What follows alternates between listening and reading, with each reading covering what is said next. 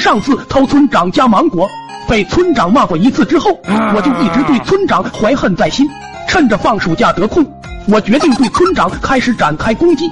我找来了同村的二哥，说了我的想法之后，两人一拍即合。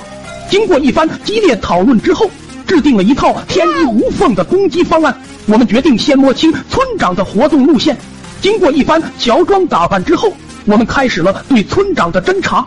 经过了三天两夜的摸查，我终于摸清了村长的情况。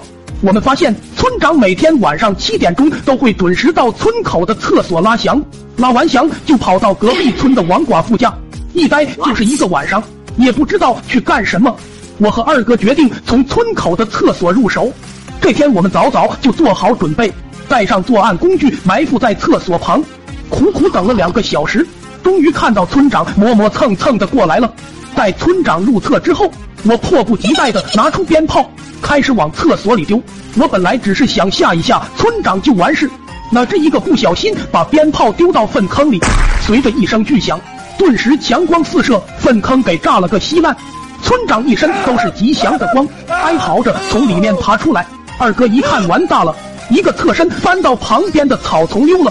我也不知道是吓傻了还是趴腿麻了，一直趴在原地不能动弹，被村长抓了个正着。